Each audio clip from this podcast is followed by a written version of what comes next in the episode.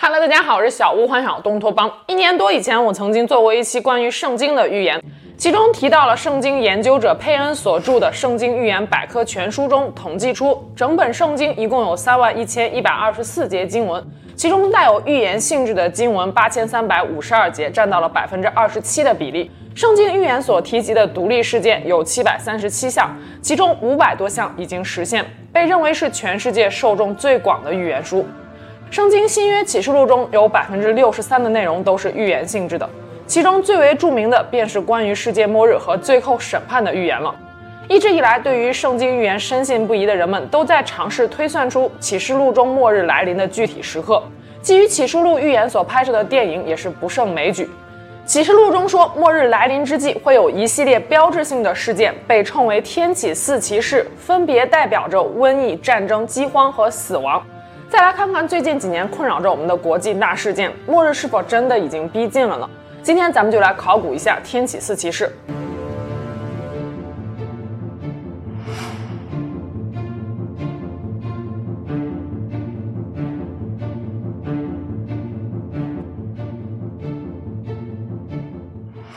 启示录是圣经新约的最后一卷，作者自称为约翰。耶稣的十二门徒中也有一个叫做约翰的，但此约翰是否是彼约翰还是比较有争议的。大部分基督徒认为启示录的作者约翰就是耶稣的十二门徒之一。约翰是耶稣最喜欢的一个门徒，也是耶稣殉道后活得最久的一个门徒。耶稣在被钉上十字架殉道之前，曾经嘱咐约翰要照顾好自己的母亲玛利亚，这也就意味着耶稣把自己儿子的名分给了约翰。约翰也没有让耶稣失望，他在基督徒遭受严重迫害时，陪伴着玛利亚一起搬到了亚细亚最大的城市以弗所，在那里一直赡养玛利亚，直到他去世。后来，大约在公元九十五年左右，约翰被流放到了爱琴海上的拔摩岛，那是一个荒无人烟的小岛。一天，约翰在岛上的一个山洞里看到了异象。耶稣把即将发生的末日景象、魔鬼撒旦和堕落天使受到惩戒的画面，以及新世界的美好，都像放电影一样的展现在了约翰面前。约翰根据神的启示，拿出笔来一气呵成写出了启示录，也为圣经画上了一个完整的句号。从创世纪到启示录，很多人认为圣经其实是一部上帝视角的史书，讲述了宇宙的起源、人类的诞生发展，以及预言了人类的未来。并向我们展示了末日之后新世界的景象。启示录关于末日的预言是从上帝的羔羊揭开有七道封印的书卷开始的。这只羔羊有七个角、七只眼睛，象征着神的欺凌。前四道封印对应了四个末日骑士，他们的出现象征着人间将要面临的四大灾难。四道封印被解开后，其余三道也会接踵而至。当羔羊揭开第七道封印之后，天空会出现大约半个时辰的寂静无声。紧接着，七位天使在上帝面前领取了七只号角，号角相继吹响，代表着更大的灾难即将来临。最后，七个金碗会被交到七位天使手中，碗内盛满了神的烈怒。前六碗会被倒进大地、山河、海洋当中，第七碗被倒在空气之上。届时，世界各国无一幸免。也就是说，天启四骑士代表着末日的开始，而且一旦走上这个趋势，就没有回头路了。苦难会一直延续到新世界的诞生。启示录第二十二章十八节到十九节中有这样一段警告，说如果有人在预言上添加什么，神会将书中的一切灾难都加在他的身上；如果删减什么，便会在生命树和圣城里删去他的份。这就在一定程度上保证了启示录在流传过程中的准确性。天启四骑士中首先出现的是白马骑士。启示录中关于白马骑士的原文是这样说的。我看见高阳揭开七印中的第一印的时候，就听见四活物中的一个活物声音如雷说：“你来！”我就观看，见有一匹白马，骑在马上的拿着弓，并有冠冕赐给他，他便出来，胜了又要胜。这第一位骑士是骑着白马现身的，但他与我们想象中的白马王子可没有半点关系。无论是手中的弓，还是最后一句“胜了又要胜”，都预示着白马骑士所向披靡，战无不胜。它通常被解释为瘟疫的象征，这个就不用说了吧。从二零一九年底开始，一直持续到现在的新冠疫情，已经感染了全球四点七亿人，死亡人数超过了六千万。曾几何时，疫情刚刚开始蔓延的时候，还听到身边的朋友天真的说道：“等疫情结束之后，要怎么样怎么样出去 happy。”可如今两年多过去了，疫情真正结束的那一天仍然是遥遥无期。每当情况有所好转的时候，新型变种病毒又会冒出来，给我们沉重的一击。从去年年底开始蔓延的这波奥米克戎更是不容小觑。虽然感染后大多数都是轻症，但是传染性极强。今年一月二十六日，世界范围内确诊人数创下新高，单日确诊就超过了三百七十万。最近又跑出来了一个奥米克戎亚型变异株 BA.2，传播性比奥米克戎毒株还高出了百分之五十至六十。二零二一年，《自然》杂志就曾经寻访过全球一百多名免疫学家、病毒专家和卫生专家，问他们新冠是否能够根除。将近百分之九十的学者给出的答案都是否定的。英国东安格利亚大学医学教授亨特更是直言不讳地说：“新冠病毒永远都不会消失，我们要做好未来与它共存的准备。”从病毒刚刚开始蔓延后不久，就有人说他们仿佛听到了远处传来的天启四骑士的马蹄声。当然了，也有一种说法是，白马骑士代表的是纷争，比如国家之间的冲突、信仰的不稳定、内部的矛盾与斗争等等。当这一切矛盾被激化到无可调和时，第二位骑士红马骑士便被唤醒了。红马骑士手持刀剑挑起战争。启示录中的原文是这样写的：羔羊揭开第二印的时候，我听见第二个活物说：“你来。”就另有一匹马出来，是红的，有权柄给了那匹马，可以从地上夺去太平，使人彼此相杀，又有一把大刀赐给他。如果说从两年前开始蔓延的新冠疫情还让很多人对天启四骑士的到来将信将疑的话，那么二零二二年二月份爆发的俄乌战争就让很多人笃定。这场末日浩劫的先头部队已经踏马而来了。截止到我写这篇文稿时，俄罗斯与乌克兰的谈判依然进展缓慢，和平协议究竟何时能够达成，没有任何人可以打保票。三月二十日，乌克兰总统泽连斯基在接受 CNN 采访时更是表示，如果俄乌双方的谈判最终失败，那么这可能意味着两国之间的冲突将导致第三次世界大战。有人说泽连斯基的说法太过于耸人听闻了。从目前局势来看，俄乌战争会引发第三次世界大战的说法可能还是太过于悲观了。我们谁都不希望战事会进一步扩大，但也不能掉以轻心。回顾二战的历史，第二次世界大战开始的日期通常被认为是一九三九年九月一日，也就是希特勒在签署了苏德互不侵犯条约后入侵波兰的那一天。然而，这只是一系列事件中的一件，在当时还有很多看似毫不相关的事件。比如说，一九三一年日本入侵满洲，一九三五年意大利入侵阿比西尼亚，一九三六年莱茵兰重新武装，以及同年爆发的西班牙内战，一九三八年德国吞并奥地利，以及苏台德危机爆发。重点是，第二次世界大战并不是一蹴而就的，而是慢慢积累起来的，就像水位不断的上涨，最终达到了冲破堤坝的那一天。如今，我们也经历了几年的水位上涨，尽管直到俄乌战争爆发之后，才引起了大部分人的注意。而且第三次世界大战一旦爆发，将与一战、二战不同的是，这将是一场极具灾难性和毁灭性的战争。毕竟全世界有九个国家都手握蘑菇云，谁都不敢保证哪天从哪会不会冒出来一个神经病。战争必然会带来饥荒，紧随着红马骑士而来的便是黑马骑士。黑马骑士手持天平，引发饥荒。启示录中的原文是这么写的。羔羊揭开第三印的时候，我听见第三个活物说道：“你来。”我就观看，见有一匹黑马，骑在马上的手里拿着天平。我听见四活物中似乎有声音说：“一钱银子买一升麦子，一钱银子买三升大麦，油和酒不可糟蹋。”黑马骑士手中的天平代表的是不公平的交易。一钱银子是古罗马银币单位，相当于当时的一天工资。大麦是穷人的粮食，质地粗糙，不易消化；而麦子是细粮，一般富裕人家才吃得起。平日里，一钱银子能够买八到十二升的麦子，或者二十到三十升的大麦。可如今只能买一升麦子，或者是三升大麦，物价上涨超过了十倍。油和酒是由粮食制作的，原本地中海沿岸地区盛产油和酒，可如今两者却成了不可糟蹋的稀缺物资，可见饥荒的严重程度。战争引起的物资缺乏、供需失衡，必然会引起物价的上涨。就拿当下来说，枪炮一响，黄金万两。俄乌战争爆发后不久，全球的物价就以肉眼可见的速度迅速飙升，尤其是油价，有很多车主都直呼马上就开不起车了。根据美国能源信息署的数据，俄罗斯是世界第三大石油生产国，石油产量仅次于美国和沙特阿拉伯。二零二零年，俄罗斯每天开采一千零五十万桶石油，出口五百万至六百万桶。出口的石油中有一半是到了欧洲，而向欧洲源源不断的输送石油需要通过乌克兰。作为全球最大原油生产国之一，一旦俄罗斯的原油出口受阻，全球能源供应必将面临巨大的缺口，油价上涨也是必然的趋势。此外，俄罗斯还是世界上最大的小麦出口国，乌克兰是全球小麦第四大出口国。黎巴嫩的大部分小麦都是从俄罗斯或者乌克兰购买的，埃及、土耳其也是如此。苏丹、尼日利亚、坦桑尼亚、阿尔及利亚、肯尼亚以及南非也依赖俄罗斯和乌克兰的粮食。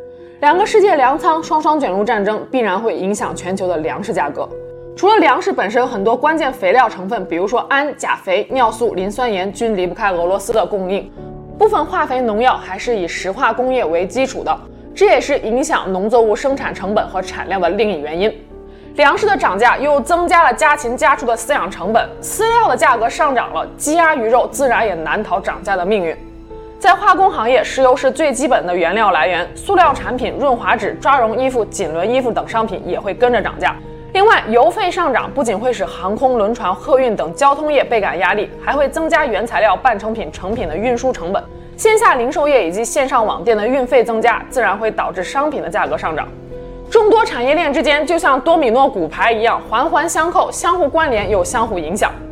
战争爆发以来，俄罗斯受到了各种形式的西方制裁，金融战、科技战、贸易战、经济战、资源控制战等等。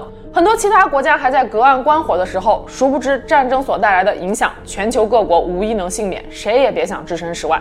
全球最大的化肥公司之一的雅冉国际的 CEO 霍尔塞斯说。问题已经不在于我们是否正在进入一场全球粮食危机，而在于这场危机会有多么的严重。诸多迹象表明，天启四骑士中的黑马骑士已经在来的路上了。天启四骑士中的最后一位是灰马骑士，他虽然空手而来，但也是最恐怖的，因为他就是死亡本身。骑士录中的原文是这么说的：揭开第四印的时候，我听见第四个活物说：“你来。”我就观看，见有一匹灰色马。骑在马上的名字叫做死，音符也随着他，有权柄赐给他们，可以用刀剑、饥荒、瘟疫、野兽杀害地上四分之一的人。也就是说，四骑士集齐时，世界将会有四分之一的人面临死亡。天启四骑士虽然有登场的先后顺序，但并不是说下一位骑士来了，上一位骑士就消失了，他们可以同时存在，而他们所带来的灾难也是相互叠加的。更可怕的事情还在后面。当羔羊揭开第五印的时候，约翰看见了一个大祭坛，祭坛下面是无数殉道者的冤魂，他们呼喊说：“神啊，你不实施审判，不惩戒恶人，为我们讨回公道，还要等到何时呢？”神为每一位殉道者的灵魂披上了一件白袍，紧接着说了一句让人非常绝望的话：“说殉道的人数还不够多，还没有达到数目。”紧接着，羔羊揭开第六印，太阳变黑，月亮变得像雪，天上的星辰坠落到地上。山崩地裂，地动山摇，山川江海移位。这段描述的应该是极端的自然灾害，日食、雪月、地震、海啸、小行星撞击地球，甚至是我们曾经说过的地壳反转。在世界各地的很多宗教与民俗中，血月都被视为是大凶之兆。在中国古代，血月被认为是至寒至阴之象，预示着人间正气弱、邪气旺、怨气盛、戾气强。民间甚至有血月见、妖孽现的说法。在古代欧洲，人们认为血月的出现是吸血鬼和狼人出没之时，预示着黑暗魔力将被唤醒，恶魔复活，人间将陷入血光之灾。玛雅人也深信，当邪灵降临人间之时，他会先吞噬月亮，这个时候月亮会变成红色。玛雅人甚至会在血月出现时举行特殊的仪式来驱赶邪灵。印度人也认为血月是灾难来临的预兆，代表着乱世将至。不过，其实天文学家早就已经辟谣了，血月只是一种自然现象，是月全食的一种。当太阳、地球与月亮位于同一直线上，并且月亮转到被太阳光遮住的一边时，月球将会因为接收不到太阳光线，从而形成月食。而太阳所发出的光是一种混合光，地球浓厚的大气层把紫、蓝、绿、黄光都吸收掉了，只剩下了红光可以穿透过来，折射到月亮上。月球又会将一部分红色的光反射到地球上，这就是我们所看到的血月。不过，即使是已经有专家辟谣，还是有很多人总结了历史规律，发现血月总是与灾难如影随形。公元四百九十八年，南朝齐明帝永泰元年，血月出现。三日之后，大司马王敬则起兵谋反。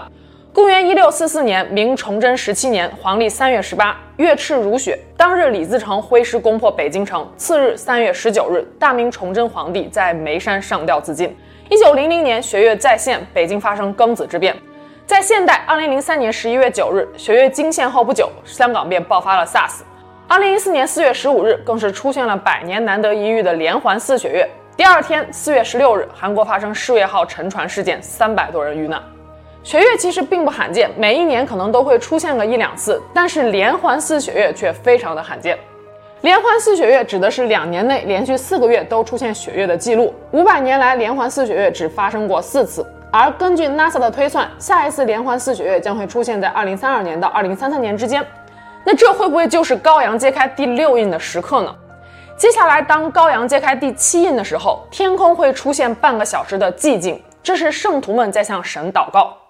紧接着，七位天使领受了七只号角，每一只号角的吹响都预示着一种灾难的来临，也对应着一种审判的开始。第一位天使吹响号角，冰雹与火掺着血从天上倾盆而下，地上三分之一的树木、三分之一的青草以及大地的三分之一都被烧毁了。所以，第一只号角代表的是大地的毁灭。第二位天使吹响号角，海洋的三分之一变成血，海中的活物死了三分之一，船只也被破坏了三分之一。所以，第二只号角预示着大海的毁灭。第三位天使吹响号角，江河的三分之一和地表的所有的水源都被污染了，变苦，人们喝了这苦水，纷纷死去。第三只号角破坏的是维持生命的水源。第四位天使吹响号角，太阳、月亮和星辰的三分之一都失去了光辉，白昼的三分之一没有了光。从第一只号角到第四只号角，人们赖以生存的土地、海洋、江河、天空都遭到了破坏。紧接着，约翰看到了一只雄鹰从空中飞过，他大声地呼喊着：“世上的居民们有祸了！”还有三位天使要吹响号角。第五只号角让世间陷入无尽的黑暗。第六只号角直接杀死了三分之一的人类。第七只号角吹响时，天空出现了一个异象：一位身披太阳、脚踏月亮、头戴冠冕的妇人正在经历分娩的痛苦。此时，一条长着七个头、十个脚的红色巨龙出现，等待着要吃掉妇人所生下来的婴儿。关于这位妇人，有很多不同的解释。天主教认为她是圣母玛利亚的化身，将要生下的婴儿便是在临的耶稣。新教则将这位妇人解释为信仰神的全体子民的象征。妇人生下婴孩后，带着他逃到了一片旷野，那里有神为他们提前准备好的藏身之处。他们一共躲藏了一千二百六十天，恰好是三年半的时间。这是一个相当精准的数字，可能预示着将来的某一事件会持续三年半。总的来说，启示录中的预言看似非常的具体，但也有很多意象是难以解释的，没有标准答案。所以很多人说，启示录其实是圣经中最难懂的一卷。可能就像推背图一样，只有等到事情发生之后，我们再来对照书中的内容，才会恍然大悟。但启示录中的预言并非停留在末日的毁灭就戛然而止了，在经过这一系列毁天灭地的大灾难之后，幸存下来的人们将会进入到一个新的纪元。我在收集资料的时候，发现，在启示录第十九章实际上隐藏着一个彩蛋，这里提到了除了天启四骑士之外的第五位骑士。这位骑士也骑着一匹白马，原文是这么说的：“我看见天开了，有一匹白马出来，马上的骑士名叫诚信真实，他秉持着公义审判作战，他双目如火焰，头上戴了许多冠冕，他穿着被鲜血浸透的衣服，他的名字是上帝的道。众天君穿着洁白的细麻衣，骑着白马跟随他，他的衣服和大腿上都写着他的名号：万王之王，万主之主。”这位被称为万王之王、万主之主的第五位骑士，代表的应该就是毁灭后的重生。他会在一片废墟之上，用诚信和真实建立起美好的新世界。灾难从天启四骑士的白马骑士开始，重生又由第五位白马骑士带来。这是否意味着最黑暗的时刻，也是距离光明最近的时刻呢？所以，越是艰难的时候，我们就越是要振奋精神，因为每走一步，我们都可能离曙光更近一点。那今天就我们下期节目见了，拜拜。